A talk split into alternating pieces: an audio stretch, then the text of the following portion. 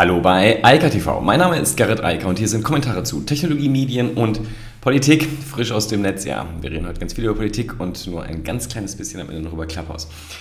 Aber es geht um soziale Netzwerke und ganz konkret geht es um China. Da geht ja die Riesenangst um, dass wir alle mittlerweile von China quasi fremdgesteuert werden.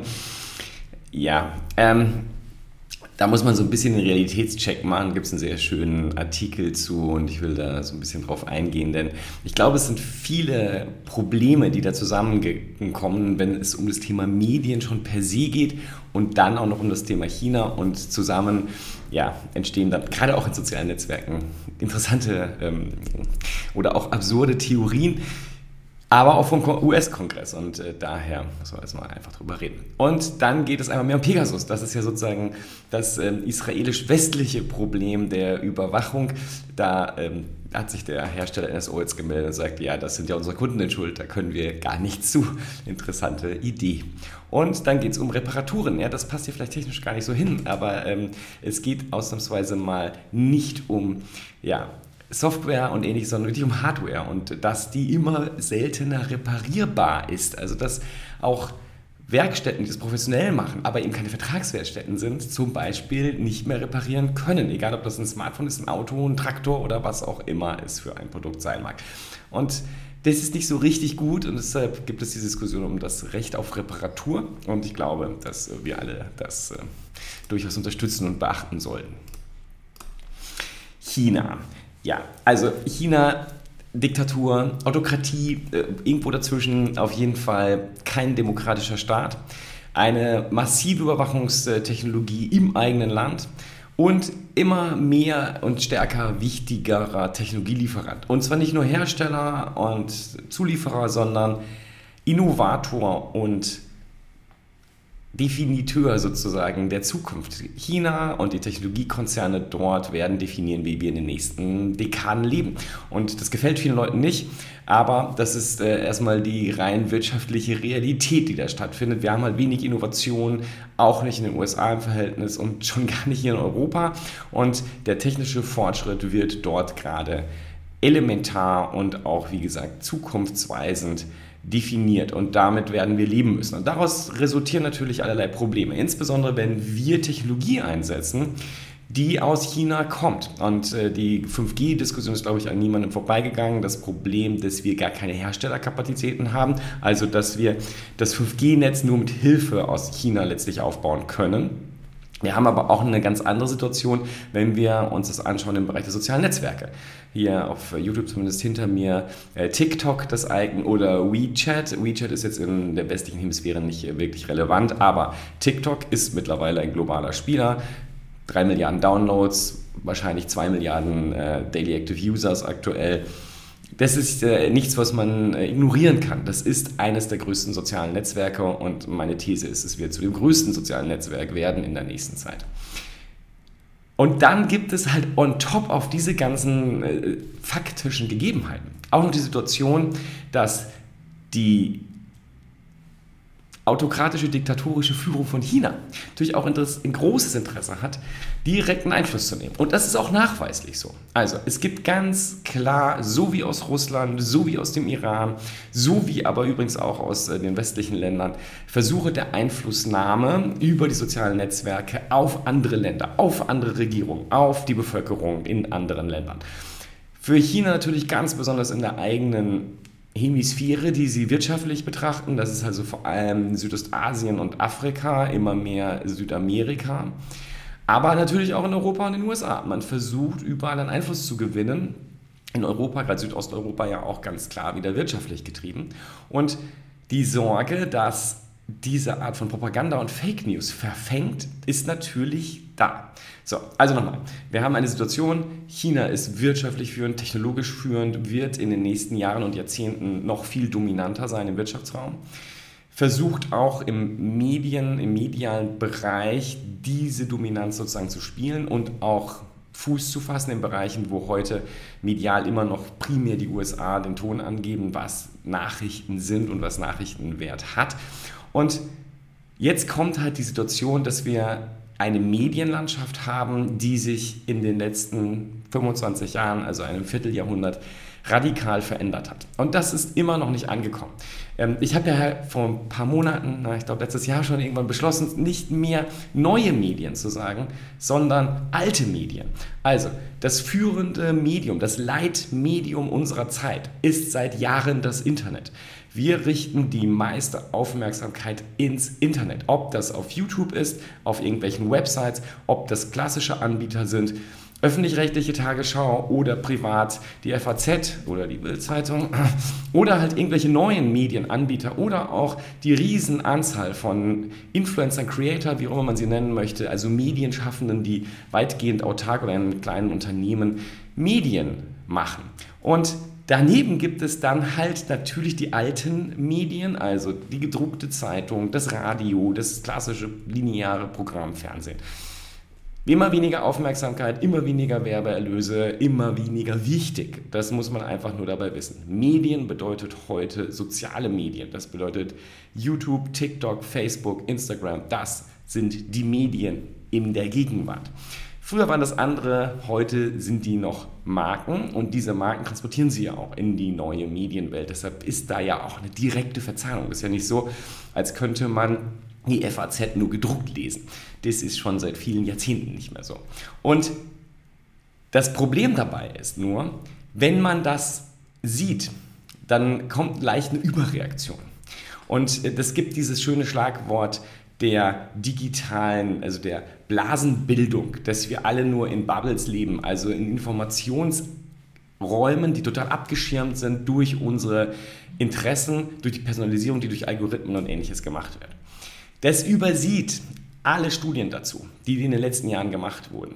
Es ist nicht die Realität. Die Realität ist, dass wir ein sehr komplexes Medienverhalten heute haben. Also wir als Konsumenten konsumieren viele und sehr unterschiedliche Medien. Meist online. Nochmal, das ist das Leitmedium. Dorthin richten wir unsere Aufmerksamkeit. Aber aus sehr unterschiedlichen Quellen. Das können, wie gesagt, für den deutschen Raum öffentlich-rechtliche sein, private und neuere Spieler, die halt auch zum privaten Segment dazu zählen, aber heute immer noch nicht richtig anerkannt sind. Also, Medien heute sind sehr vielfältig und sie sind digital. Und trotzdem ist zum Beispiel das, was irgendwo auf Twitter oder irgendwo in irgendeinem Telegram-Kanal stattfindet, nicht die Realität, auch nicht die mediale Realität. Also die erste Übertreibung, auch bei der Diskussion über China ist, nicht zu verstehen, dass ein einzelner Kanal oder eine einzelne Gruppe nur eine mini, minimale Wirkung auf die Leser, Zuschauer, Zuhörer hat. Also die Vorstellung, dass dort ein Kanal, also zum Beispiel die Telegram-Gruppe oder eine Facebook-Gruppe oder aber die Bild-Zeitung, alleine definieren kann, was wir von der Welt halten und was wir über sie denken und über einzelne Nachrichten. Es ist völlig illusorisch und vermessen. So funktionieren Medien nicht mehr. Diese Art der totalen Kontrolle durch ein Medium oder durch einen Kanal, die war vielleicht noch bis in die 30er, 40er möglich. Vielleicht noch in die 50er, 60er des letzten Jahrhunderts. Aber danach nicht mehr. Spätestens mit dem Privat, äh, privaten Rundfunk in Deutschland war das vorbei. Und auch davor war es schon sehr heterogen, was wir so am Markt hier hatten. Nur nochmal, was ganz wichtig ist, wenn man jetzt betrachtet, was China oder auch Russland in diesen Medien machen, also in den sozialen Medien, in den digitalen Medien, die sie relativ einfach auch bespielen können, entweder durch reine Automatismen, also Algorithmen, die Nachrichten generieren und veröffentlichen, oder durch irgendwelche Trollfarmen irgendwo bei Moskau. Das hat einen sehr begrenzten Radius und eine begrenzte Reichweite. Denn spätestens, wenn die dort publizierten Informationen wieder auf irgendeine Form von Barriere treffen, also auf Menschen, die diese Informationen bewerten und weitertragen und halt nicht komplett ignorant sind für die Welt, dann bröckelt es ab und verbreitet sich in den anderen Kanälen nicht weiter. Das heißt, die große Wirkung hat das nicht. Und das ist genauso, wie es ja auch viele da draußen total frustriert, dass ihre Meinung von der Welt nicht auch um 20.15 Uhr, ähm, äh, um 20 Uhr in der Tagesschau laufen. Und zwar jeden Abend. Weil das eben nicht die Realität ist und weil das auch nicht relevant ist. Das sind Mindermeinungen, Einzelthemen und die kommen dort nicht hin und nicht auch noch jeden Tag. Und daraus entsteht dann das Gefühl, aber in meinem kleinen Kanal ist es wichtig. Aber das ist eine ganz beschränkte Anzahl von Menschen, die so funktioniert.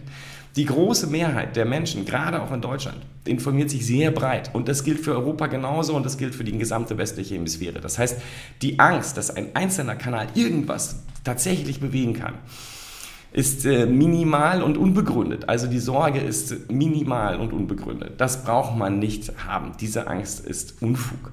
Und deshalb ist es halt auch so, wenn wir dann über China reden, alleine von der medialen Seite muss man halt verstehen und muss auch die Medienkompetenz mitbringen, dass wie viel Engagement China auch immer da reinsteckt, sie nur eine begrenzte Wirkung haben können.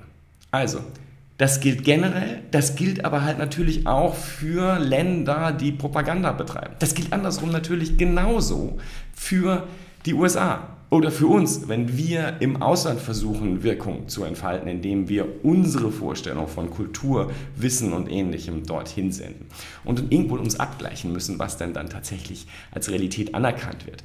Also, da wird sehr, sehr, sehr übertrieben und ich glaube, dass es vor allem von denen übertrieben wird, die tatsächlich in einer Blase stecken. Also, eine Minderheit der Medienkonsumenten, die hat sich so tief irgendwo in das, in das Loch hineinfallen lassen, dass sie nur noch von sehr wenigen Leuten beeinflusst werden können. Aber das ist die Ausnahme. Das ist erwiesenermaßen nach allen Studien, die wir dazu kennen, die Ausnahme. Die große Mehrheit, weit über 90 Prozent der Menschen informieren sich breit. Und dann kommt noch eins dazu. Es gibt wenige Menschen, die sich nur medial informieren. Also, die allermeisten Menschen haben Freunde, Familie und unterhalten sich mit denen. Auch mal über Politik, auch mal über den Klimawandel, auch über andere Themen, die nicht so familiär sind oder freundschaftlich. Und auch da findet ein Abgleich statt, was man so gehört hat irgendwo im Internet. Und das funktioniert dann da halt spätestens nicht mehr. Da ist dann auf einmal diese Barriere, ähm, früher hat man den Gatekeeper genannt, der Journalist, aber das ist halt heute nicht mehr so. Das sind wir alle. Und äh, alle, die ein bisschen mehr Informationen haben und ein bisschen mehr mitgedacht haben oder auch vielleicht ein bisschen mehr Bildungshintergrund haben, bremsen das dann aus und richten es auch wieder in die richtige Richtung. Und deshalb, die Sorge ist per se vertan. Also, die Sorge, dass ein einzelner Kanal irgendwo im Netz irgendeine größere Bewegung auslösen kann oder die Meinungen machen kann, ist illusorisch und nicht richtig. So funktionieren Medien nicht. So haben sie nie funktioniert, so funktionieren sie heute seit dem Internet aber noch viel weniger. Richtig ist, für eine kleine Anzahl von Leuten ist das gefährlich, diese Art von Propaganda und Missinformation, weil sie wirklich feststecken in der Informationsbeschaffung. Aber das ist ein Bruchteil der Gesellschaft. Also es wird die Gesellschaft weder hier noch in Europa, noch in den USA, noch in China in größerer Form beeinflussen können. Das funktioniert so nicht. Und dann nochmal, China macht das on top auch nicht besonders klug. Wenn man sich das dann nämlich anschaut, und die Wissenschaftler tun das natürlich, dann ist das nicht so spannend. Also die Vorgehensweise ist genau wie die aus Russland eher schwach. Und das ist gut zu durchschauen und deshalb funktioniert das auch nicht. Und die Sorge, dass das besser werden wird, ist berechtigt. Die Sorge, auch das technische äh, und äh, das technische Untermauern dieser Funktionen, also KI, maschinelles Lernen, das besser machen wird, ist berechtigt, aber noch ist es nicht sichtbar.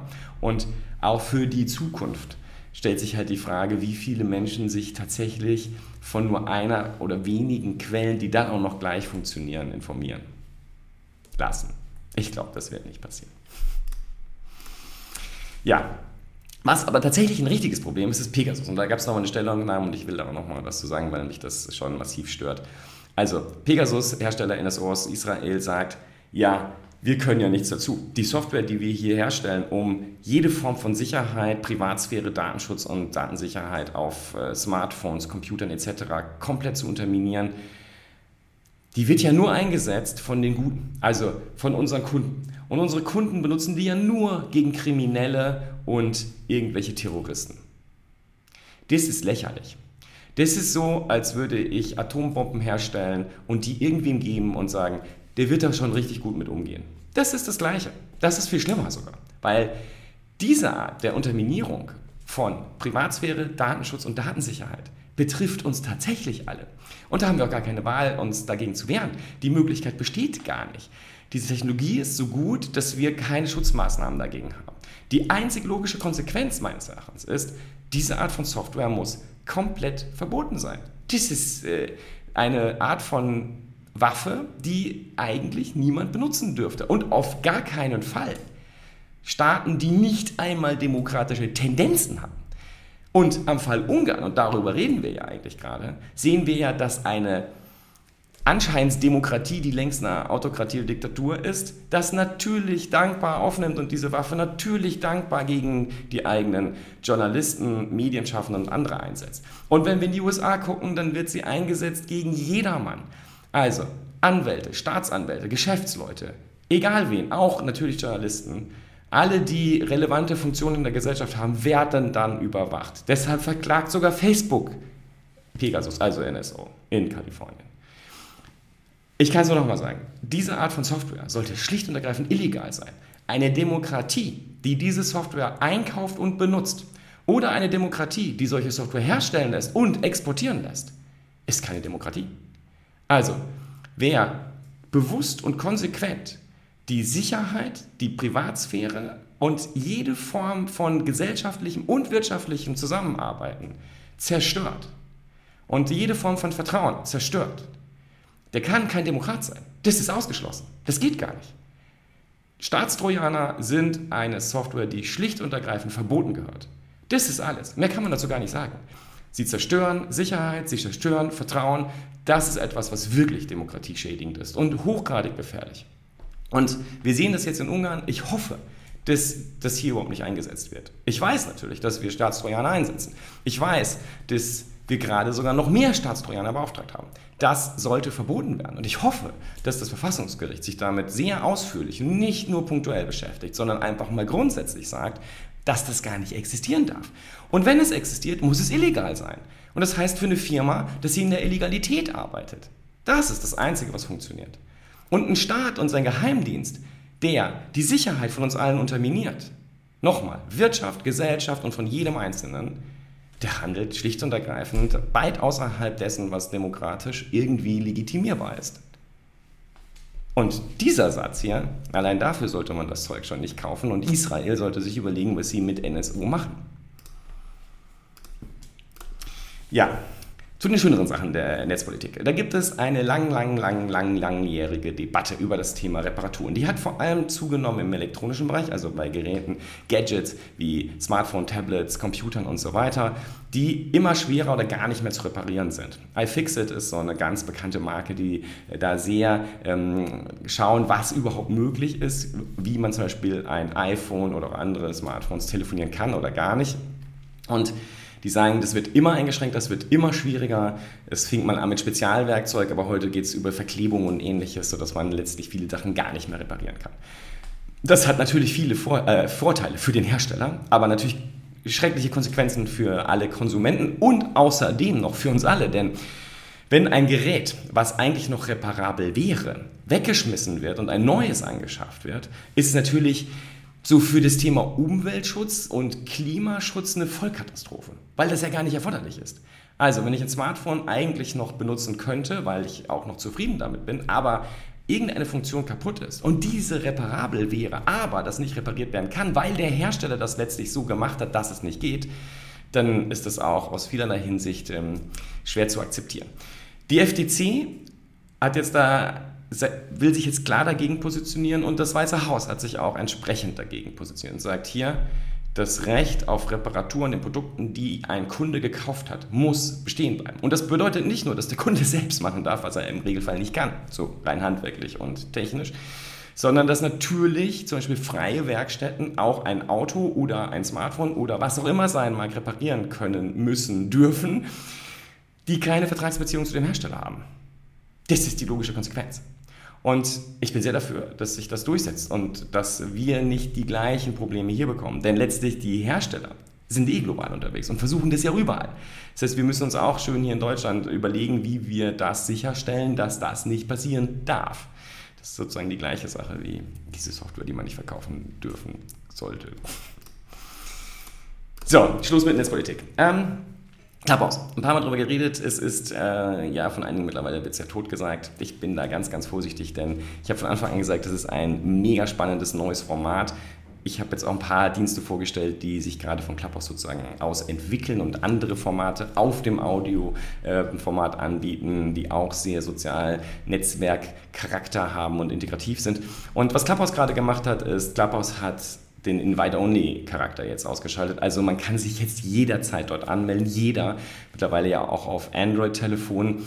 Und was noch wichtiger ist, es gibt eine Waitlist mit über 10 Millionen Leuten, die Clubhouse benutzen wollen schon seit längerem, aber nicht benutzen können, weil sie keine Invite bekommen haben, also keine Einladung.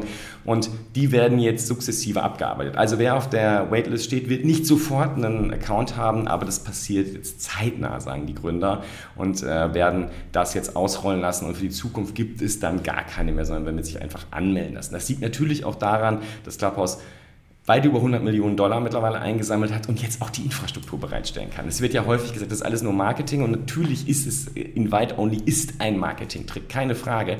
Aber irgendwann kommt natürlich auch die schlichte technische Begrenzung, weil man halt noch so klein ist, dass man kein Geld hat, um Millionen Menschen einen Dienst anzubieten, der dann auch noch super ähm, verfügbar und funktionieren soll, ohne irgendwelche Unterbrechungen. Also, die haben jetzt genug Geld, sie machen es jetzt auf, das wird in den nächsten, ich schätze mal, Wochen und Monaten passieren. Dann sind alle, die sich da angemeldet haben, auch auf Clubhouse. Und vor allem jetzt halt mittlerweile auch die, die ein Android-Telefon haben und kein iOS-Telefon. Insofern, ich wünsche eine schöne Woche. Ähm, nein, genau gesagt, ein schönes Wochenende. Die Woche ist vorbei. Ich hoffe, ich persönlich überlebe das Wochenende und ähm, melde mich dann am Montag weiter wieder, denn gestern bin ich ja schon ausgefallen. Mal gucken, wie das Montag aussieht. In diesem Sinne, bis dann. Ciao, ciao. Das war Eika TV frisch aus dem Netz. Unter eika.tv findet sich der Livestream auf YouTube. Via eika.media können weiterführende Links abgerufen werden. Und auf eika.digital gibt es eine Vielzahl von Kontaktmöglichkeiten.